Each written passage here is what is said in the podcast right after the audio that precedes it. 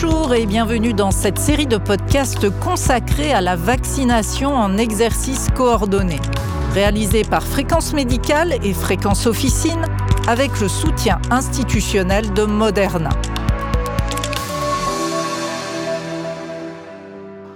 Élargir les compétences vaccinales à davantage de professionnels de santé était une chose indispensable et fort attendue. Leur permettre de prescrire et d'administrer des vaccins est un moyen de simplifier le parcours de soins du patient et ainsi d'augmenter la couverture vaccinale.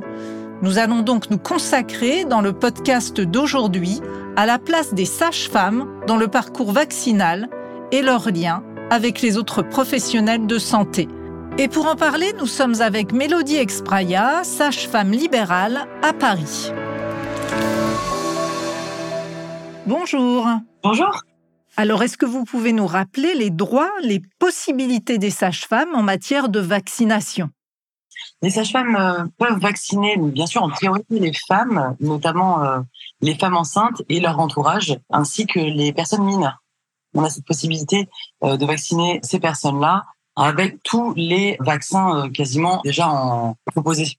Donc aussi bien les, les, vaccins classiques sur tout ce qui va être rubéole, royon, rougeole, tétanos et, et autres, hein, ceux que ceux qu'on connaît, et aussi un petit peu plus poussés comme la fièvre jaune, le zona, la rage. On a cette possibilité de, vaccination. Les sages-femmes dans l'inconscient collectif restent encore les personnes qui accompagnent les femmes enceintes.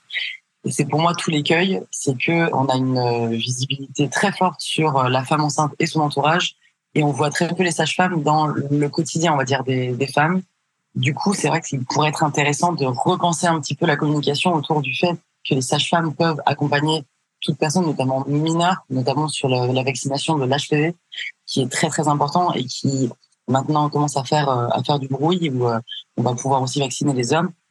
C'est vraiment très intéressant et, important de remettre euh, sur le devant de la scène les sages-femmes qui peuvent accueillir ce public-là et qui peuvent du coup permettre une diffusion de la vaccination plus importante. Alors comment ça se passe pour la sage-femme euh, pour la vaccination? Est-ce que c'est plus simple quand on est euh, dans un groupement médical, dans une structure pluridisciplinaire ou d'exercice coordonné, ou alors euh, quand on est une sage-femme en libéral isolée? J'ai deux cabinets, un où je suis assez isolée et un second où je suis en collaboration avec d'autres professionnels de santé.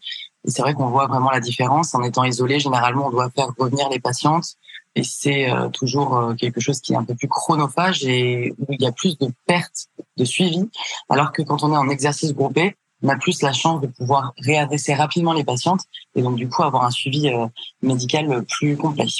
Et selon vous, avec quel professionnel une collaboration est vraiment nécessaire?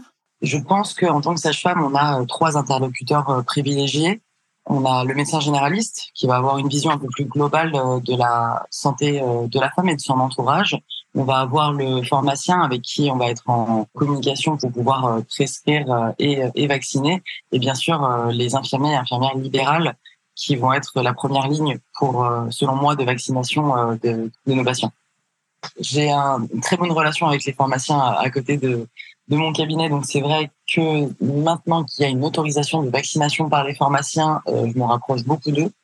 Euh, je travaille aussi en, en collaboration étroite avec une, une, infirmière qui, je pense, saura euh, réagir mieux et plus vite que que moi en cas de en cas de souci lors de la vaccination.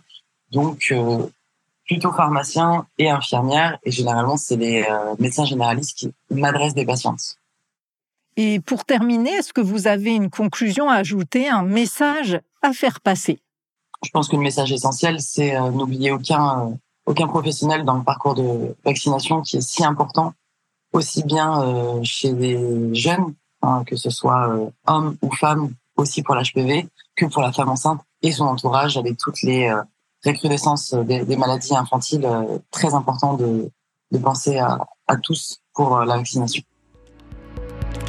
Merci Mélodie Exvraya pour toutes ces réponses et merci à vous d'avoir suivi ce podcast et à très bientôt sur Fréquence Médicale et Fréquence Officine.